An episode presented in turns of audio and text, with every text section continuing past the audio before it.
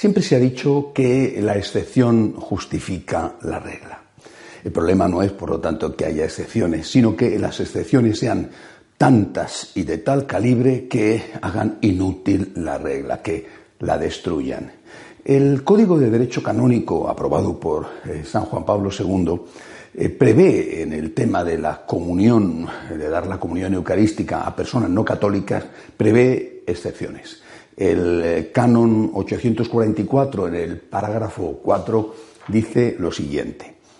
Si hay peligro de muerte, o a juicio del obispo diocesano o de la conferencia episcopal, urge otra necesidad grave, los ministros católicos pueden administrar lícitamente esos mismos sacramentos también a los demás cristianos que no están en comunión plena con la Iglesia católica. Cuando éstos no puedan acudir a un ministro de su propia comunidad y lo pidan espontáneamente con tal de que profesen la fe católica respecto a esos sacramentos y estén bien dispuestos.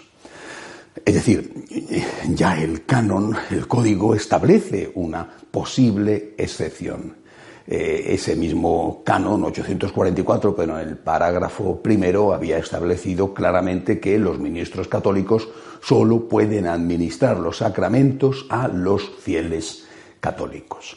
Esta eh, excepción eh, se había aplicado hasta ahora, por ejemplo, con los ortodoxos cuando se aprobó hace ya años lo que se llamó la intercomunión en casos excepcionales, cuando, por ejemplo, un ortodoxo vive en un país o en una ciudad donde no hay iglesias ortodoxas, o cuando, al revés, un católico vive en un país o una ciudad donde no hay iglesias católicas, pero sí hay iglesias ortodoxas. Bueno, son casos excepcionales con los ortodoxos que la Iglesia aprobó y que se vienen practicando en algunas ocasiones. Bueno, pero eh, con el tema de la comunión de los luteranos, por ejemplo, luteranos casados con católicos, con su cónyuge católico, él o ella católicos, eh, la Iglesia, un sector de la Iglesia católica alemana, reivindicó desde hace mucho tiempo la posibilidad de que se produjera esta llamada intercomunión y la Iglesia, eh, el Vaticano, el Papa lo rechazó siempre. Por un motivo. En Alemania no hay ningún problema, no hay ninguna persecución para aquellos que dejan de ser luteranos y se hacen católicos. Eh, es decir, si, si, quieren comulgar, si creen en la presencia real del Señor en la Eucaristía, pues que se hagan católicos, no hay ningún problema, no les van a meter en la cárcel por eso. Y de hecho yo conozco varios casos de personas que, deseosos de recibir esta Eucaristía, la presencia real del Señor, han entrado plenamente en la Iglesia católica. En lo que acaba de producirse en, la conferencia, en la plenaria de la Conferencia Episcopal Alemana ha sido la aceptación de que esos luteranos no católicos puedan comulgar mm, visto caso por caso eh, con el sacerdote y aceptando eh, eh, que ahí está la presencia real del Señor en la Eucaristía. Lo que antes se les había prohibido, ahora los obispos alemanes, no todos, pero sí ha sido aprobado por la mayoría de ellos en la plenaria de, su episcopado, han decidido que se produzca. Ante esto, a mí se me ocurren algunas cosas. En primer lugar, que estamos probablemente ante un coladero, es decir, que lo que se plantea como una excepción, caso por caso tal, se convierta en una norma común. En segundo lugar, me parece a mí que eh, eh, va a producirse ya de por sí una cosa gravísima y es que eh, van a poder comulgar los luteranos, pero sin haber ido antes a la confesión, con lo cual, eh, al menos con ellos, se va a producir una devaluación del estado de gracia, al menos empezando por ahí, porque si no se han podido confesar, y probablemente tampoco se quieran confesar, ¿cómo van a poder comulgar? Es decir, al católico se le exige que se confiese si está en pecado mortal y al luterano no. Eh, para empezar, eso ya es algo, algo terrible con respecto a la Eucaristía y sobre todo me parece que lo que está eh, de fondo aquí como gran problema es precisamente la falta de fe en esa presencia real del Señor en la Eucaristía, aunque se diga eh, que para comulgar tienen que aceptar esa presencia real del Señor. Eh, vamos a ver, si la Eucaristía es un alimento no sé, un alimento para resarcir las fuerzas. Por ejemplo, eh, pues no sé, en Alemania será un buen bocadillo con salchichas, eh, pero en España un bocadillo de jamón ibérico. Es decir, si la, Eucaristía es un alimento o si la Eucaristía es un símbolo, un símbolo de, amistad, un símbolo de fraternidad, pues yo no veo ningún problema en que eso se produzca. Pero es que la Eucaristía no es un alimento y la Eucaristía no es un símbolo. La Eucaristía es una persona. La Eucaristía es Cristo, es la presencia real, auténtica, viva de Cristo en ese pan y en ese vino consagrados. Esas especies eucarísticas, por el milagro de la transustanciación, se han convertido en la presencia auténtica y real de nuestro Señor. Estamos, por lo tanto, ante una persona, una persona que va a ser recibida en su hogar, en su casa, en su cuerpo, por otra persona la persona que comulga. Y esa persona que recibe al Señor no tiene derecho a ello. El Señor le concede el infinito, inmenso, extraordinario honor de entrar en su casa.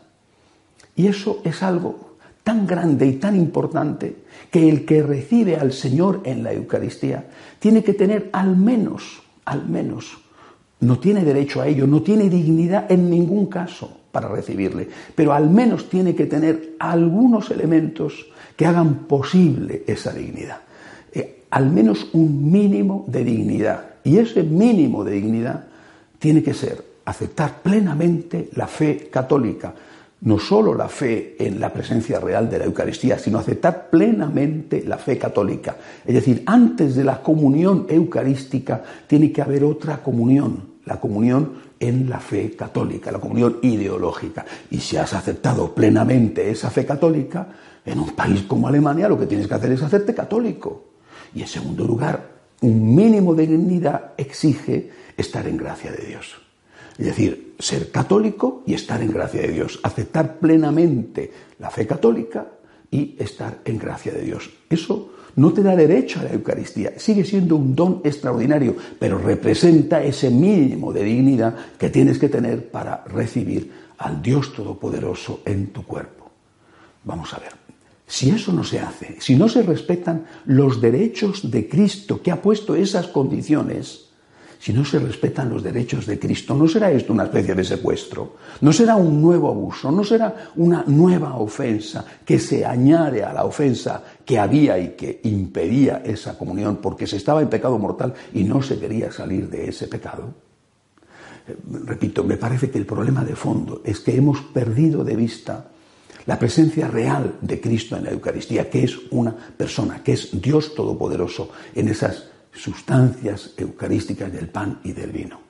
Si esto lo perdemos de vista, todo lo demás, claro, por supuesto, se justifica. ¿Es un alimento o es un símbolo? Y lo mismo que sucede en el caso de la comunión de los divorciados vueltos a casar. Estamos ante un problema de calado, estamos ante un problema gravísimo, repito, al margen de la buena voluntad que pueda tener eh, la institución que eso lo va a permitir, como es el caso de la Conferencia Episcopal Alemana. Estamos ante algo de una gravedad extraordinaria, porque ofende directamente al Señor. Algunos dirán, Jesucristo no tenía ningún problema en entrar en la casa de los publicanos y de los pecadores y de comer con ellos. Es verdad, pero no lo hacía para bendecir su pecado, lo hacía para invitarles a que dejaran la vida de pecado que llevaban. Es decir, lo hacía para instarles a que dejaran esa situación y empezaran a vivir en gracia me parece que es, es terrible olvidar algo tan claro como lo que dice San Pablo en la primera carta a los Corintios, capítulo 11, versículo 29.